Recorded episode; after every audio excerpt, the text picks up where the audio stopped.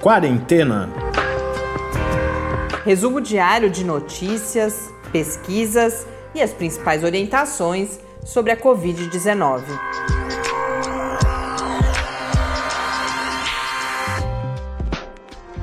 Quarentena dia 200.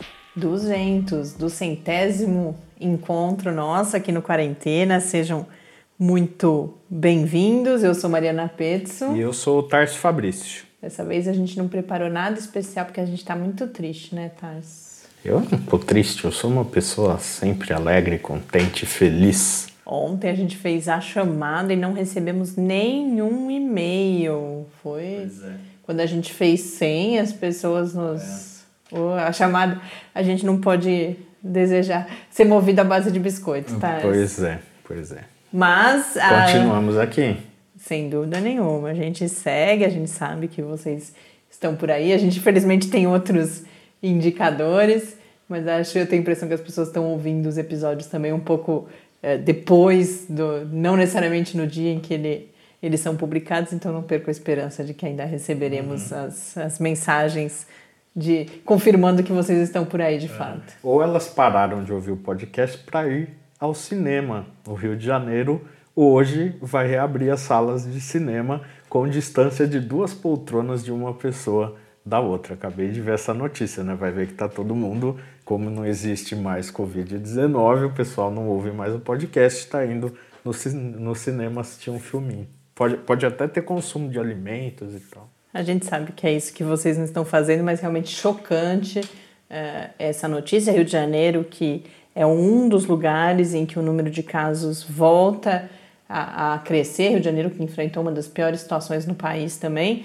os casos nas últimas semanas lentamente, mas consistentemente, que é o que se diz sobre Manaus também.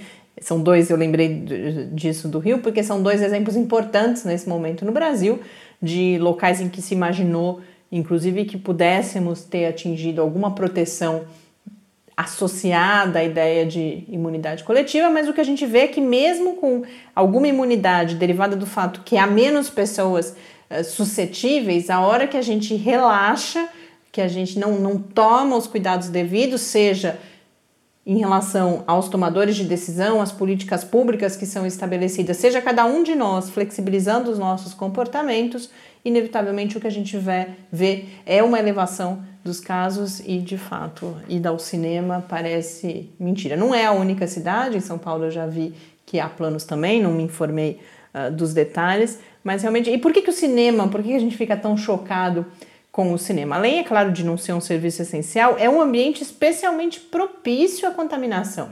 Porque é um ambiente sem ventilação. Quer dizer, essa... tem uma ventilação circular, que é o ar-condicionado, que piora, né? Se tiver alguém é, que está contaminado ali, que está expelindo o vírus, esse vírus vai para o ar-condicionado e vai parar lá longe. Então, essa história de a ah, distância de duas poltronas não, não, quer, não significa lá muita coisa. Né? É, a gente espera que pelo menos haja medidas, por exemplo, já se falou, né? É, instalação de filtros, coisas do tipo, mas nada disso reduz o fato, o risco de duas pessoas, porque com ar-condicionado ou não, são duas pessoas muito próximas uma da outra e num ambiente fechado, ainda que haja todo o tratamento, é um ambiente fechado. Tem a questão da alimentação, se a pessoa vai se alimentar, ela tem que tirar a máscara para se alimentar. Então, da, da, tudo, tudo é muito, parece, feito para dar errado, né? E só para eu fechar a minha fala inicial, a gente não recebeu e-mail, mas a nossa amiga Ana Torcomian escreveu, lembrou, não só lembrou do episódio 200, como me chamou a atenção para algo que eu fiz, Ana, que foi checar com a minha mãe como que se falava o do centésimo, porque para quem não conhece essa história, no episódio 80, há muito tempo, já já passamos pelo 180, eu falei as, os primeiros dias o, o octogésimo, eu falava octagésimo, e aí foi minha mãe que me alertou que o correto era octogésimo, 200 então, do centésimo. Mas vamos ao que interessa. Hoje é dia de entrevista com professor Bernardino, falando justamente desse, principalmente desse cenário atual da, da pandemia, aprofundando algo que a gente iniciou na nossa conversa da semana passada sobre a heterogeneidade, como é preciso cada vez mais olhar para a situação local, ainda que em uh, diálogo, digamos, ou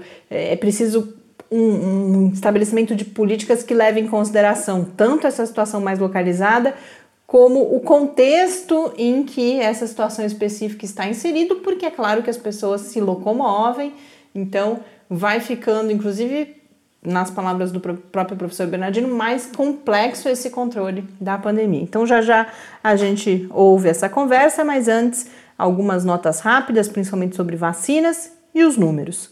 Hoje, nesse do centésimo episódio de quarentena, o Brasil registra oficialmente 4.810.935 casos de Covid-19, com 143.952 mortes, e infelizmente hoje eu devo informar mais uma vez um número que passa das mil mortes em 24 horas, hoje registradas então 1.031 mortes no país, portanto, nenhum motivo para abrir sala de cinema. Eu vinha falando o número dos estados, mas eu percebi que eu fiz uma conta maluca, não sei como que eu entendi que eu tinha que uh, comunicar. Se eu falasse quatro estados por semana, eu chegaria a todos eles até o final da semana. Eu contei sábado e domingo, na verdade eu sei o erro que eu fiz, então não cabe, mas me, me fez pensar que. Quatro estados por dia, né? Por dia. Mas me, me fez pensar que talvez seja mais interessante a cada dia a gente se aprofundar um pouco, eu buscar notícias de cada um dos estados. Essa informação, sem dúvida, será mais relevante do que os números. Vai ficando cada vez mais claro que esses números, mesmo desagregados só no nível estadual, não nos dizem, esses números não dizem muita coisa. Então, vou tentar sempre buscar um pouco notícias ou aprofundar um pouco o quadro. E hoje, o seguinte, daquela ordem que a gente vinha uh, seguindo, é o estado do Mato Grosso que nesse momento registra 123.416 casos, com 3.406 mortes, 14 mortes nas últimas 24 horas. O estado tem uma população, esse é um outro número importante, né? Quando eu não estava dando antes, mas para a gente ter uma dimensão do que significa aquele número de casos e de mortes, a população do Mato Grosso é de 3.484.466 pessoas. E aí o que eu pude verificar de informações mais recentes nas notícias sobre o Mato Grosso. É, foi um informe da Secretaria Estadual de Saúde de que todos os municípios estariam com o que lá é chamado de risco baixo, verde. Então, cada estado tem aí os seus mecanismos para acompanhamento da pandemia. Aqui em São Paulo também a gente tem o Plano São Paulo, identificado por cores. Então, a informação da Secretaria Estadual é de que todos os municípios estariam com risco baixo, mas aí me chamou a atenção toda uma discussão sobre a ocupação das UTIs no estado, porque uh, o mais noticiado é que Sinop tem 84,21% das suas UTIs de Covid ocupadas, mas isso está relacionado à, desativação de um conjunto de leitos por conta de, de, um, de uma interrupção de contrato e a previsão é que isso seja solucionado. Mas é claro que 84,21% de ocupação é um número bastante alto, e no estado a ocupação cresceu também, segundo o último boletim, de 57,56% para 59,51%. Então, essa é a situação em Mato Grosso, algumas informações, e agora vamos para os números no mundo. Segundo a Organização Mundial da Saúde, são 33.722.075 casos de Covid-19. No painel da John Hopkins, 34.020.904 casos, com 1.015.049 mortes. Bom, como eu já. Ontem a gente falou de Manaus e agora só, é, na verdade, corroborando o que eu já tinha comentado aqui ontem uma declaração de um pesquisador da Fiocruz. Aí depois eu verifiquei que houve a publicação de uma nota técnica da Fiocruz classificando a situação em Manaus, no estado como um todo, né, do Amazonas, mas eh, mais especificamente em a maior parte dos casos está em Manaus, como uma situação de retomada de crescimento, da tendência de crescimento, mas é um crescimento lento, porém persistente, ou seja, um alerta de que é preciso tomar medidas. Essa nota técnica é elaborada a partir de dados não só de Covid, mas principalmente de SRAG, que fazia tempo que a gente não falava da SRAG, hein, Tarsi? Síndrome respiratória aguda grave, e também com dados de ocupação de UTIs. Algumas notícias uh, sobre vacinas, mais um resultado publicado de fases 1 e 2 da vacina da Moderna. Esses dados foram publicados, que é uma companhia dos Estados Unidos, uma indústria farmacêutica dos Estados Unidos. É uma vacina, agora que a gente sabe os diferentes tipos de vacina, essa é uma vacina de RNA, então conforme a nossa conversa ontem, está naquela categoria de abordagens inovadoras, para as quais não há, inclusive, nenhuma experiência ainda, nenhuma vacina já licenciada com uh, essa plataforma vacinal. Esses resultados foram publicados no New England Journal of Medicine, referem-se a um estudo com 40 pessoas, e o destaque é que Nesse estudo verificou-se o desenvolvimento de anticorpos eh, neutralizantes em uma quantidade considerada elevada para as pessoas acima dos 56 anos de idade. Então, é uma boa notícia. Indica, é porque há toda uma preocupação sobre qual será a eficácia dessa primeira geração de vacinas nas pessoas idosas, que ao mesmo tempo que são aquelas que estão em risco aumentado de agravamento e de morte, costumam ter uma resposta imune pior, né?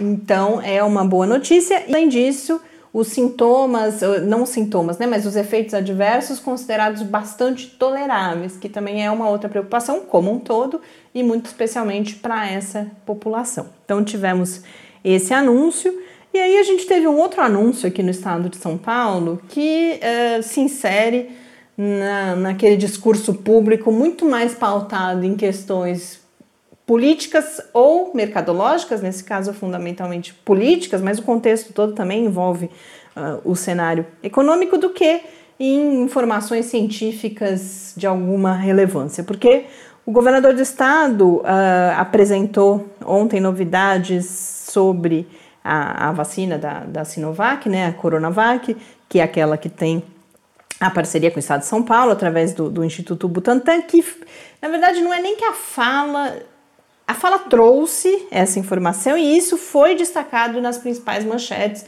o que talvez seja o aspecto mais preocupante, dizendo que a partir do dia 15 de dezembro, profissionais de saúde seriam vacinados no estado com a vacina da, da Sinovac, se, e aí esse complemento óbvio que não apareceu nas manchetes, embora, claro, tenha aparecido nos textos, se passar na fase 3 de testes e for aprovada pela Anvisa. Então, qual é a novidade nesse anúncio? Nenhuma, né?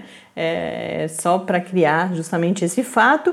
O que de fato aconteceu foi a assinatura de um contrato entre o Estado e a Sinovac para a, a, entrega de 4,6 milhões de doses, um contrato em um total de 90 milhões de dólares, e aí precisava chamar atenção e aparece essa data do dia 15 de dezembro como uma possibilidade. Por que, que eu acho isso complicado? É, vou me repetir aqui, mas cada vez mais eu tenho percebido nas minhas conversas cotidianas com várias pessoas o quanto esse discurso público sobre as vacinas vai criando a impressão de que teremos uma vacina ainda em 2020. É claro que a gente pode, e é bastante provável que tenhamos uma primeira comprovação de eficácia ainda em 2020.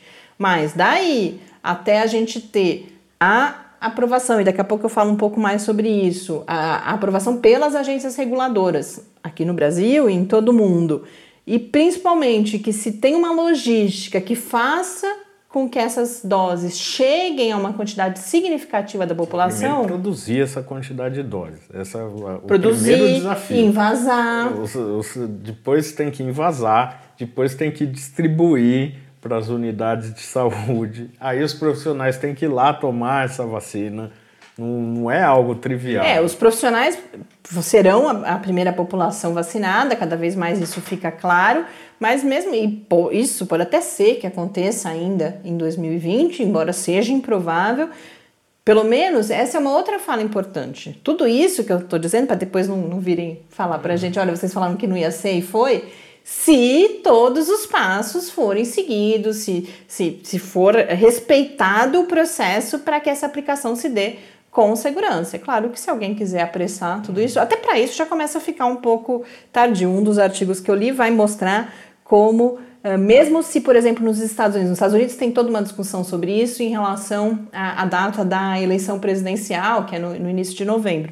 Mas um dos artigos que eu li vai mostrar, inclusive, que mesmo que haja, por exemplo, uma aprovação, a chamada aprovação emergencial pelo FDA, que é, é o equivalente à Anvisa nos Estados Unidos, esses passos todos já dificilmente ou quase é quase impossível que sejam cumpridos até novembro. Mas se a gente não pensar só nessa, nessas primeiras doses, a gente pensar, que é o que eu estava falando, né, da, da, gente se sentir um pouco mais seguro, porque ah, vai ter vacina, sei lá, em janeiro, que seja, fevereiro. Não, não haverá, repito, se todos os passos forem seguidos adequadamente, vacina para vacinação em massa da população até pelo menos meados de 2021, sendo bastante otimista. Há várias pessoas que falam, inclusive, que a gente só terá essa vacinação em massa na verdade, no final de 2021 ou até mesmo no começo de 2022. O que não significa que a nossa vida vai continuar ah. igual até lá, não é isso que eu estou falando. E, e só para a gente tentar comparar um pouco. No início desse ano, a gente teve a campanha de, de vacinação do influenza, da gripe, que é uma campanha que ocorre anualmente. Tem as populações específicas, que são idosos, profissionais de saúde, profissionais de segurança, é, crianças, professores. Geralmente são esses grupos, a, a, vacina é destinada a esses grupos. Depois, dependendo de como, da quantidade de doses que acaba sobrando, pós-vacinação desses grupos, eles liberam para outras pessoas tomarem, falando de vacina no sistema público. Nesse ano, teve uma tentativa de acelerar um pouco o processo para que os idosos é, ficassem protegidos contra a gripe para diminuir a, a, possibilidade de você ter uma infecção cruzada. Né? Então, por exemplo, a pessoa pega o influenza e pega o Covid também, pega o SARS-CoV-2 também, desenvolve Covid, teria quadros mais agravados. E o que, que acontecia? Em geral, as vacinas acabavam. No, no começo da semana começava a, a vacinação na segunda-feira, na quinta-feira as unidades de saúde já não tinham mais vacina, então tinha que parar, esperar chegar um novo estoque e a, a, procura não teve nenhuma demanda muito diferente do que dos outros anos. Tanto é que no final acabou sobrando um pouco de dose, o pessoal prorrogou o prazo, etc. Então é isso, parece que é uma coisa fácil, essa distribuição, essa parte logística, mas não é. é e a gente, o Brasil tem uma tradição de campanhas de vacinação muito importante, tem profissionais muito qualificados, mas mesmo assim, é, esse exemplo mostra que não é algo tão fácil assim. Bom, e uma última notícia que também se insere nessa corrida, né? Essa que a gente só deve lamentar, porque acaba gerando essa desinformação toda, contribuindo para o cenário de desinformação, mas que é importante a gente trazer aqui é que a Rússia anunciou ter finalizado os testes clínicos de fase 2 de uma outra vacina.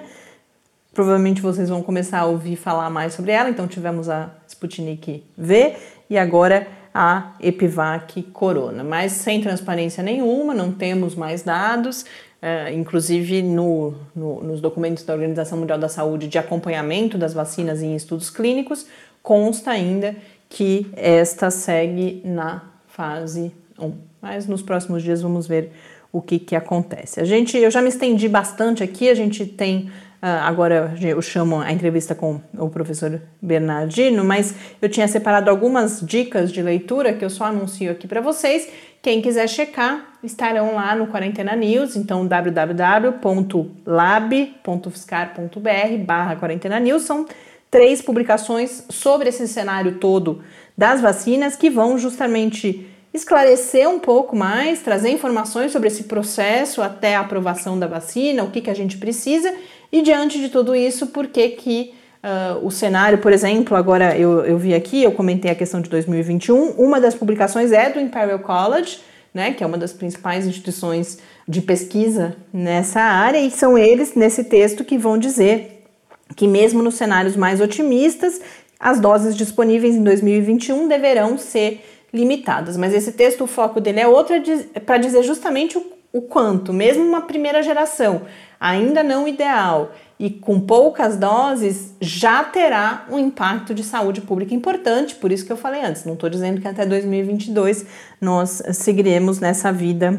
que levamos hoje, embora seja importante observar que para que as coisas mudem, é fundamental que haja controle da pandemia e, infelizmente, sem adoção das medidas, que é o que a gente está vendo no Brasil, principalmente, assim, fundamentalmente, na maior parte dos lugares, a gente é, terá dificuldade para superar esse estágio em que estamos.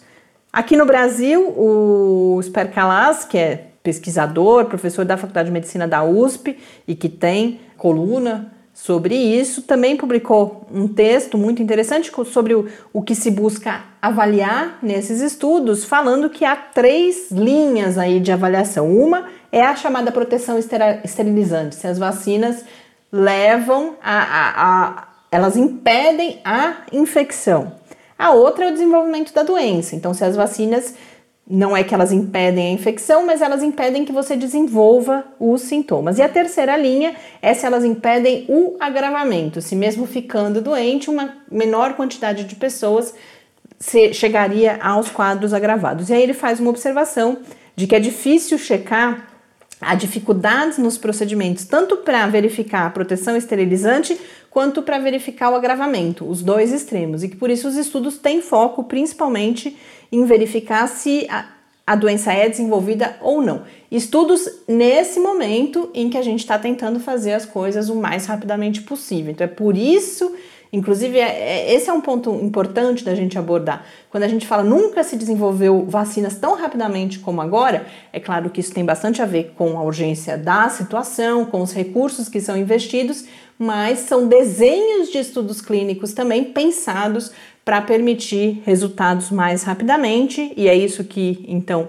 a gente pode observar nesse texto.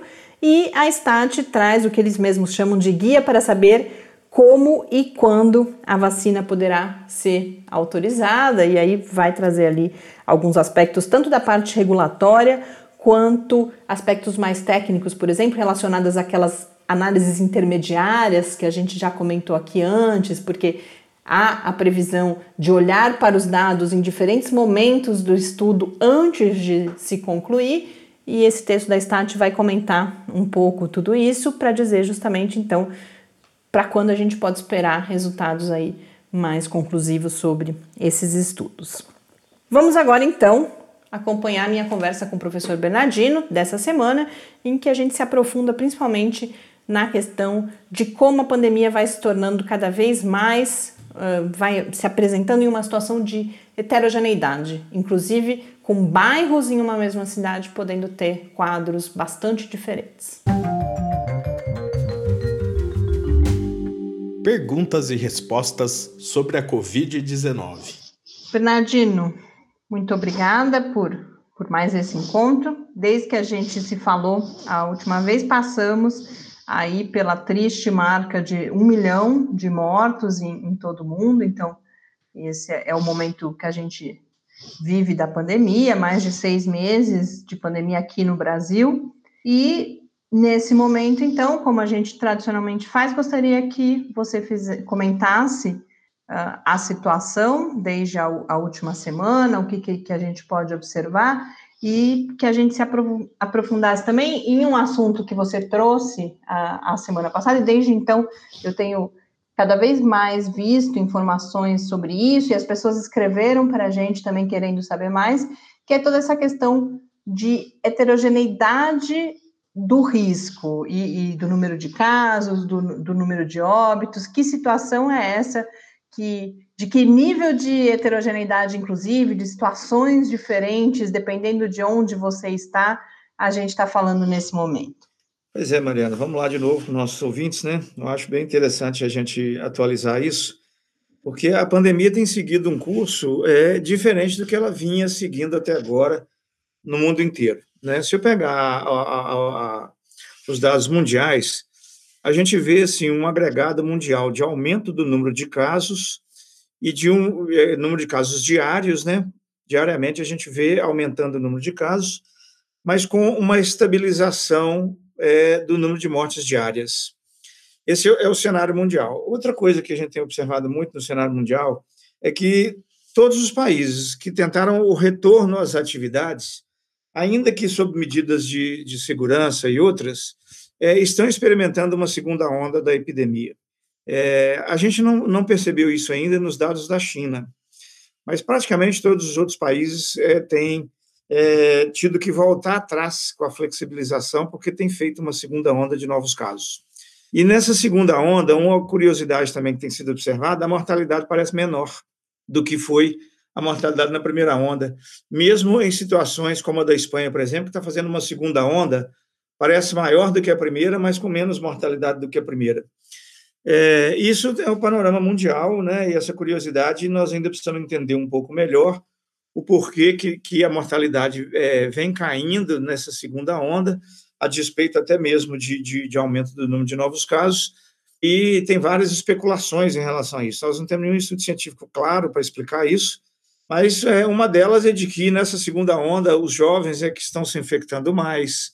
É, é possível que as pessoas que tinham maior risco de morrer já morreram, por exemplo, na primeira onda e na segunda onda. Então, é, é quem está se infectando agora são pessoas com menor probabilidade de risco, mas assim, tudo isso é muito especulativo, sabe? É, e o Brasil não está muito fora disso, não. A gente tem observado no Brasil é, uma dificuldade muito grande de trabalhar com os dados agregados é, de muitos lugares ao mesmo tempo.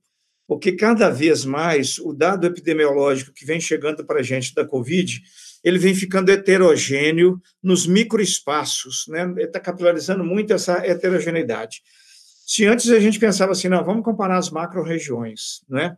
E ver que é diferente o curso epidêmico entre uma macro-região e outra, hoje nós estamos vendo diferenças entre um bairro e outro da mesma cidade. Então, isso está dificultando muito o conhecimento e a análise da epidemia, porque ela vai exigir de nós agora é, medidas preventivas bastante específicas a depender do lugar onde a epidemia está acontecendo. Se você pega, por exemplo, o estado de São Paulo, né, o que, que a gente vê? Quando eu pego a última curva logarítmica do estado de São Paulo, ela ainda é uma curva ascendente de novos casos diários. É, quando eu, eu pego é, é, a, curva, a curva linear, é, vem uma, uma, pequena redução do número de casos, uma pequena redução do número de mortes nas últimas semanas, mas de maneira muito variável. Se você pegar a, a, a nossa região aqui de Araraquara, macro-região de Araraquara, nós temos um aumento da mortalidade é próximo a 70%, é, enquanto que o resto do estado foi próximo a 20%. E quando a gente vai pegar a incidência de novos casos, a nossa região tem menos. Então, veja bem que incoerência, né? Parece que aumenta a mortalidade num, ambiente em que tem menos casos e o inverso acontece no, no resto do estado. O que a gente tem observado também é um aumento muito grande da subnotificação dos casos não graves. Né? Então, nós temos aumentado muito a notificação, mantido talvez a notificação é, quantitativa de casos graves, são os casos que vão parar em hospital e etc., e os casos não graves, eles estão sumindo da, da, da, da notificação. Isso provoca um aumento da letalidade, porque a letalidade é uma proporção de mortes sobre doentes, mas como a gente não tem detectado muito bem os doentes é, não graves, e nós praticamente detectamos os doentes graves, e aí proporcionalmente a letalidade fica alta. Outra coisa que preocupa é o seguinte: é, a despeito de que tenha havido em alguns lugares alguma queda do número de novos casos, mas aí a subnotificação está pesando muito, nós não podemos considerar muito, né? ainda que tenha havido uma queda, por exemplo, de novos mortos em alguns lugares, a taxa de internação hospitalar por causas de Covid vem subindo muito em alguns lugares, mesmo nesses lugares onde a mortalidade aparentemente é menor. Então, qual que é o nosso temor? é que daqui para frente a gente faça uma segunda onda em cima do platô. Né? Então, isso é muito preocupante, porque todos os indicadores de controle da epidemia estão ruins. Quando eu pego a taxa, por exemplo, de testes positivos, é, segundo a Organização Mundial de Saúde, eu precisaria de ter aí é, menos do que 5% dos testes positivos para dizer que a curva estava declinante. Mas a nossa média está aí entre 25% e 30% de testes positivos, mostrando que a epidemia não está sob controle. A curva ainda não é declinante, ainda que a gente tenha uma redução do número de novos casos, ou seja, essa redução do número de novos casos provavelmente é consequência da subnotificação de casos não graves. Né? Então, isso é, isso é ruim, porque isso vai tirando de nós a possibilidade de controlar a pandemia. Outro indicador também que a Fiocruz tem usado, que a Organização Mundial de Saúde também tem usado, é para a gente dizer que a epidemia está sob controle a ponto de flexibilizar as coisas, é ter, por exemplo, menos de um caso diário para cada 100 mil habitantes. A nossa média aqui na nossa região está em torno de 15, 16 casos é, diários por 100 mil habitantes, quer dizer, muito longe dos indicadores de controle da epidemia. Então, hoje, o que, é que nós temos? Nós temos um aumento da subnotificação de, de casos não graves, nós temos uma epidemia ainda é, fora de controle e um aumento da flexibilização do isolamento social, criando um cenário com grande probabilidade de, nos próximos meses, a gente ter uma segunda onda em cima do platô, é, cuja mortalidade talvez seja até menor, se eu pensar é, no exemplo dos outros países, que têm feito uma mortalidade menor na segunda onda, mas uma situação assim de alta vulnerabilidade epidemiológica e de alto risco ainda, numa epidemia sem controle, cuja consequência pode ser imprevisível. Então, o cenário geral seria esse hoje, né, nas contingências tanto internacionais quanto nas contingências nacionais em relação à epidemiologia da Covid. Para a gente entender isso um pouco melhor, quando você coloca essa mudança de cenário no sentido dessa heterogeneidade e cada vez em, em unidades aí geográficas eh, menores, isso é uma consequência da falta de dados ou da baixa qualidade dos dados, ou é, é, é, é a pandemia que, ou a epidemia aqui no Brasil que vai se manifestando de uma outra forma? Ou são as duas coisas? É, isso pode ser um misto de várias coisas, né? É, um, essa questão, assim, meio que eu falei, é, é muito especulativa, mas é uma hipótese, de, de que um, tipo uma seleção natural, né? Quer dizer, quem tinha que morrer de Covid, a maioria já morreu e agora está tá ficando pessoas com menor risco de morrer pela Covid. E talvez essa seja uma hipótese. Outra hipótese é realmente, essa não é hipótese, essa realmente os dados mostram uma queda é, da notificação de casos não graves. Isso é outra coisa também que, que cria confusão.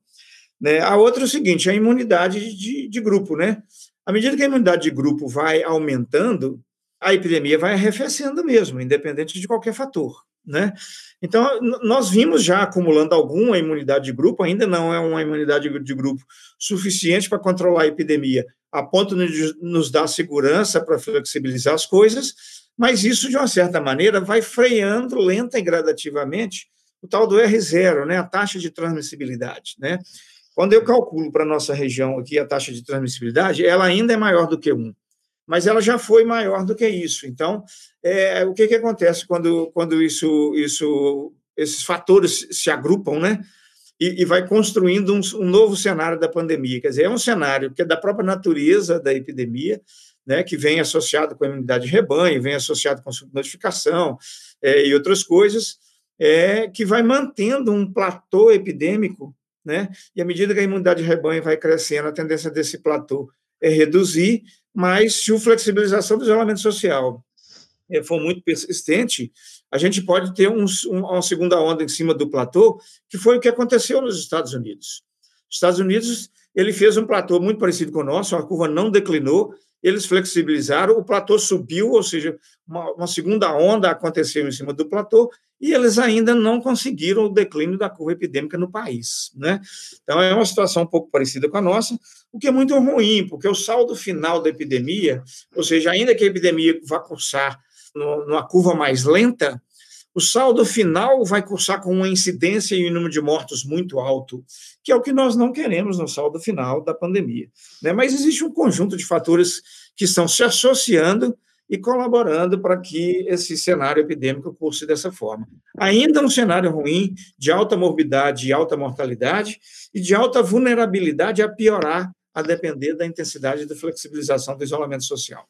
Mas tem um outro aspecto que eu queria entender, porque a gente vê essa diferença eh, da situação, por exemplo, até mesmo entre bairros de uma mesma cidade ou entre cidades muito próximas, e aí justamente os dados agregados não nos ajudam a, quando você fala, por exemplo, ah, estamos perdendo controle, também por causa disso, porque esses dados mais agregados, eles não, não, não dão a situação aqui no meu bairro, na minha cidade e, e na minha região. Por que, que, que, que aparecem essas diferenças?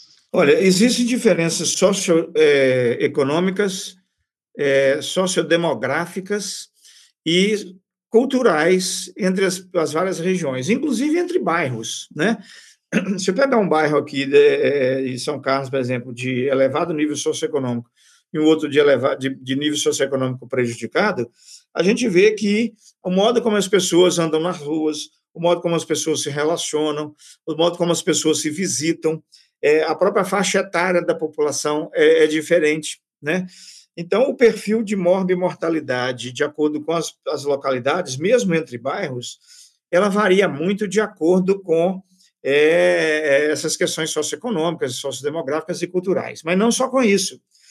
Os próprios serviços de saúde a que as pessoas têm acesso também têm diferenças. E essas diferenças é, repercutem, por exemplo, na notificação de casos. Então, é, a diferença como eu consigo cuidar da epidemia em um bairro e do outro, do ponto de vista da assistência de saúde, não estou falando mais nem do comportamento das pessoas e outras coisas, também é diferente a depender da forma como o sistema de saúde se distribui e se organiza entre as localidades do município. Isso a gente sabe que também é heterogêneo. Né? Então, existe uma heterogeneidade que é populacional, sociocultural, demográfica e outra, mas também uma, existe uma heterogeneidade do quanto o sistema de saúde em cada lugar consegue cobrir é, é, a epidemia e também resolver os problemas da equidade em relação à assistência. Né? Se eu tenho um lugar né, em que os problemas socioeconômicos agravam a condição de saúde, mas se ali eu tenho um serviço de saúde com uma competência tal que consegue compensar essa diferença, eu equalizo isso com outros lugares. Mas nós também não temos isso do ponto de vista do sistema de saúde. A heterogeneidade do nosso sistema de saúde, a própria característica geral dele, ainda não deu conta de corrigir os efeitos da iniquidade social sobre as questões de saúde, implicando também nessas diferenças. E quais são a, a, as implicações dessa heterogeneidade em dois níveis? Primeiro, como que formuladores e executores de políticas públicas precisam, então, agora eh, olhar para o cenário da pandemia para cuidar da situação nas suas cidades, nas suas regiões, e de outro lado, para cada pessoa individualmente, porque a gente já veio falando sobre isso e cada vez mais aí uma percepção muito pessoal minha é que a percepção de risco vai diminuindo entre as pessoas e que isso é derivado principalmente de um olhar para esses dados agregados, que não, não consideram por exemplo, os números mais locais. Eu vou dar um exemplo muito pessoal que a gente comentou, inclusive, no podcast essa semana. A gente teve acesso a uma nova, mais uma ferramenta dessas que vão trabalhar os dados. A gente tem agora o, o é, chama InfoTracker, que está olhando para São Paulo, e aí a gente viu, olhou para o R aqui de São Carlos. E aí, justamente, quando a gente viu o 1,2, foi quase, até para a gente que está acompanhando o cenário da pandemia, foi um pouco uma surpresa, porque 1,2 é um cenário de risco ainda bastante elevado, em termos de se você vai para a rua, se você vai deixar de se proteger. Então, como formular políticas públicas a partir dessa situação de heterogeneidade, de um lado, e cada um de nós, o que é preciso conhecer da situação eh, no seu município, por exemplo, para tomar decisões, como tomar decisões em relação aos cuidados a serem adotados. É, o que a gente tem proposto é que as políticas públicas não sejam localizadas ou regionalizadas, é, é, é, estratificadas, mas que elas sejam regionalizadas. Então, por exemplo, é, nós vamos tomar nossa região aqui. Nós, nós achamos que as políticas públicas elas precisam ter um âmbito regional, porque se eu tiver uma boa política pública no município, mas o município vizinho não tiver, é, essa boa política pública no município que tem, vai ficar prejudicada porque a, a, a, o vírus não respeita a fronteira, né? Então, a questão da política pública de garantir que as pessoas vão ter acesso a isolamento adequado, que as pessoas vão ter busca ativa de casos, que as pessoas vão ter uma assistência médica de qualidade, que as pessoas vão usar máscara, que todas aquelas, aquelas medidas de saúde pública que a gente tem, tem pedido para executar, essas políticas públicas precisam ser aplicadas em qualquer lugar, independente se o lugar é pobre, é rico, se é um lugar de alta densidade demográfica ou, ou não. Do ponto de vista de gestão, é, os municípios precisam começar a trabalhar com os dados de maneira estratificada.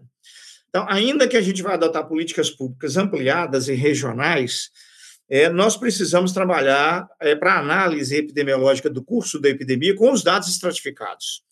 Então, eu posso trabalhar com os dados agregados, por exemplo, da macro-região de Araraquara, né, que é a nossa Diretoria Regional de Saúde, mas eu preciso estratificar esses dados por municípios e, dependendo do município, até por bairros, para que aí cada município possa traçar a sua estratégia própria.